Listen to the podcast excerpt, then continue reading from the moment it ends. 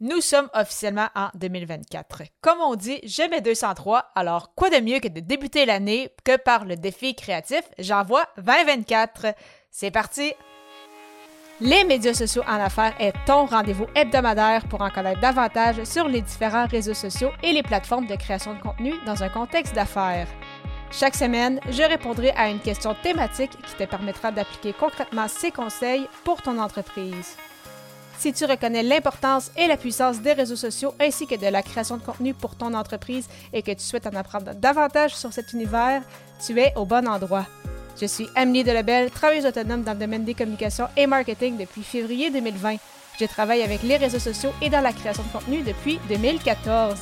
Les médias sociaux en affaires est mon deuxième podcast après Athlète Entrepreneur, lancé en janvier 2019. Bienvenue sur mon podcast.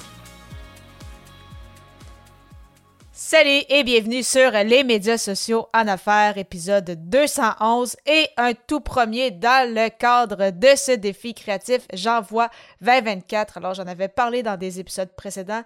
Euh, si tu me suis depuis un certain moment, tu le sais également que j'ai fait ce défi créatif en 2023 et euh, également un défi de publier un épisode par jour pendant tout le mois de janvier en 2022 aussi. Donc c'est la troisième fois que je me lance, c'est ça, ce beau défi-là de créer un épisode de podcast par jour pendant 31 jours pour débuter la nouvelle année.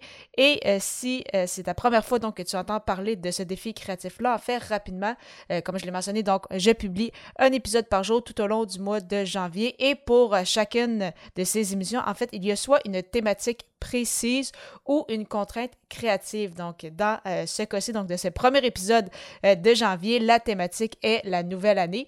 Et euh, par exemple, pour une contrainte créative, ça pourrait être par exemple un épisode de 5 minutes ou un épisode sans musique, etc. Donc, tu vas voir, il va y avoir beaucoup beaucoup de contraintes, beaucoup de thématiques quand même intéressantes qui vont s'en venir dans les prochaines semaines.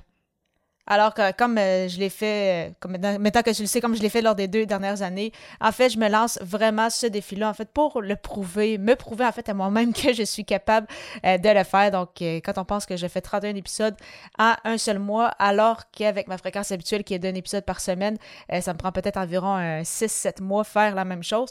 Donc, vraiment, c'est toute une façon de débuter la nouvelle année, mais en même temps, c'est une belle façon justement d'être vu. bien évidemment, il y a une très belle hausse au niveau des téléchargements puisque euh, je publie beaucoup plus, euh, beaucoup plus souvent. Donc, euh, vraiment, c'est ça. Il y a quand même beaucoup de, points positifs à un défi créatif comme celui-ci.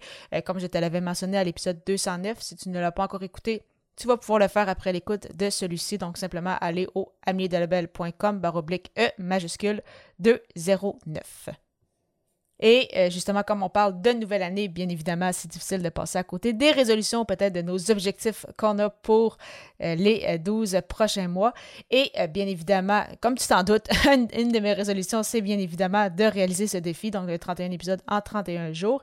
Mais c'est également de continuer, donc par la suite, tout au long de l'année, encore une fois, de produire un épisode par semaine. Donc, on va pouvoir franchir le plateau des 250 épisodes et même travailler tranquillement vers le plateau des 300. Donc, c'est sûr que c'est motivant justement de voir justement euh, où est-ce que ça peut nous amener à long terme. Et euh, au niveau donc de LinkedIn, je veux continuer également de publier trois fois par semaine puisque euh, sur LinkedIn, J'en avais déjà parlé aussi dans d'anciens épisodes, mais pendant très longtemps, je, publiais environ une fois par semaine sur cette plateforme. Par la suite, en mai dernier, j'ai augmenté la fréquence à deux fois par semaine, en plus euh, d'être beaucoup plus active. Et là, depuis le mois d'octobre, je publie trois fois par semaine. Et euh, c'est quelque chose que je veux euh, garder justement pour, pour cette année également.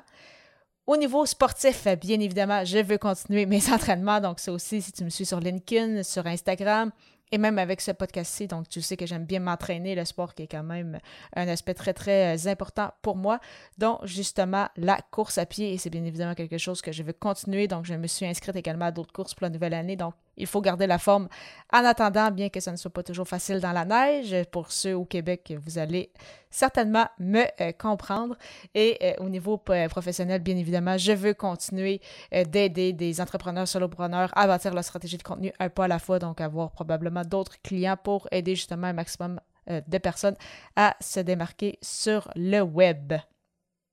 Dans tous les cas, à chaque fois que je pense à la nouvelle année, je trouve ça toujours euh, excitant de voir justement qu'est-ce que les prochains mois vont, euh, vont nous amener.